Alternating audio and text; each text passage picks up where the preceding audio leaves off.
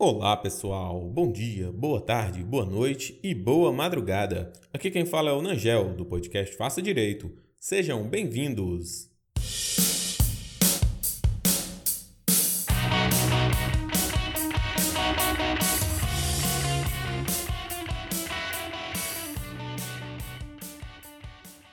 Então, pessoal, o nosso tema de hoje é o crime de apropriação de coisa achada. Isso mesmo, apropriação de coisa achada.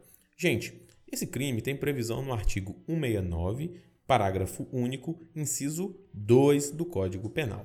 Só que, pessoal, o artigo 169 né, prevê o crime de apropriação de coisa havida por erro, caso fortuito ou força maior. E aí, no seu parágrafo único, inciso 2, há a previsão da apropriação da coisa achada. Ok? Gente, vamos fazer um estudo analítico aqui do crime. Veja bem, sujeito, o sujeito ativo do crime de apropriação de coisa achada pode ser qualquer pessoa, ou seja, qualquer pessoa pode cometer esse delito, já que o código não exige uma qualidade especial da pessoa, ok? Do sujeito ativo Gente, o sujeito passivo, aí sim, o sujeito passivo deve ser o proprietário ou legítimo possuidor da coisa perdida, certo?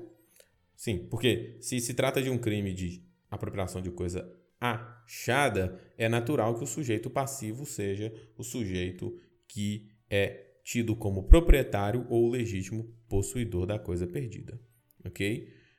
Gente, o objeto jurídico, ou seja, o bem jurídico protegido, é o patrimônio e o objeto material, ou seja, aquilo sobre o qual recai a conduta criminosa, é a coisa perdida. Ok? Gente, vamos analisar agora os, os elementos objetivos do tipo. Veja bem, gente, o, o tipo penal do, do artigo 169 diz o seguinte apropriar-se alguém de coisa alheia, vinda ao seu poder por erro, caso fortuito ou força da natureza. E aí, o parágrafo único, inciso 2, diz o seguinte: quem acha coisa alheia perdida e dela se apropria, total ou parcialmente, deixando de restituí-la ao dono ou legítimo proprietário ou de entregá-la à autoridade competente dentro do prazo de 15 dias. Percebam aqui, pessoal, a utilização pelo legislador no artigo 169 e também no parágrafo único, inciso 2, do, do, do, do verbo apropriar, apropriar-se, ok? A terminologia apropriar-se.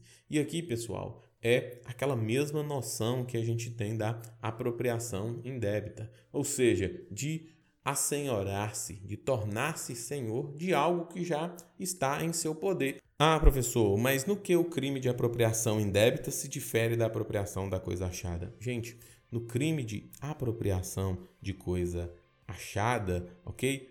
O bem, o bem chega ao poder, chega à posse do autor do delito em virtude de ter sido perdida, tá? Não há uma liberalidade, não há uma entrega da coisa, não é, ao autor do delito, não. Ele alcança, ele chega, ele consegue a posse do bem em virtude de um erro, um caso fortuito, uma força da natureza e no caso específico da apropriação de coisa achada, pelo fato do bem ter sido perdido, a coisa ter sido perdida, ok? Então, lembrem-se, o núcleo do tipo penal é apropriar-se, assenhorar-se da coisa tida na sua posse, ok?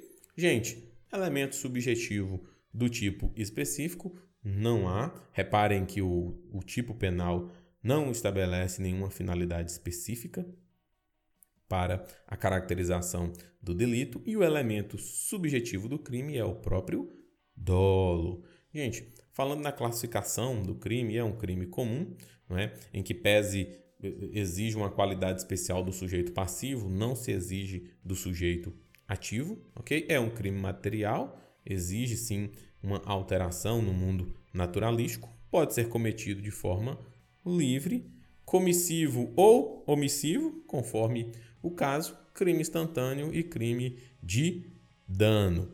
Pessoal, é um crime que admite tentativa, veja bem, a apropriação da coisa à vida por erro, caso fortuito ou força da natureza, admite tentativa, mas estamos estudando a apropriação da coisa achada. E aí não se admite tentativa. E por que não se admite tentativa? Porque se trata de um delito condicionado. Reparem, pessoal, que ao final do artigo, na parte final do inciso 2, perdão, o o, o, legislador estabelece uma condição para a caracterização do delito, que é a não entrega da coisa dentro do prazo de 15 dias. Isso o torna um delito condicionado e, havendo essa condição, torna inadmissível a tentativa.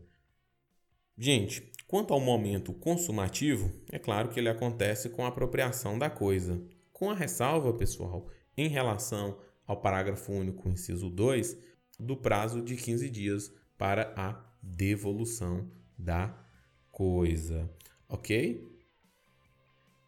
Gente, com essas considerações, eu encerro com vocês aqui o nosso conteúdo sobre o crime de apropriação de coisa achada. É muito interessante isso, pessoal, porque Muitas das vezes a gente se esquece do crime de apropriação de coisa achada e começa a sugestionar, começa a considerar erroneamente os crimes de furto, os crimes de apropriação indébita. Então, é muito importante que vocês tenham em mente, né? Não se esqueçam desse crime de apropriação de coisa achada, já que como a pena dele é de um mês a um ano ou a multa, né, pode ser determinante para o caso em concreto a imputação de apropriação de coisa achada ao invés de furto ou apropriação indébita. Ok? Beleza? Essa é a nossa dica de hoje. Um abraço.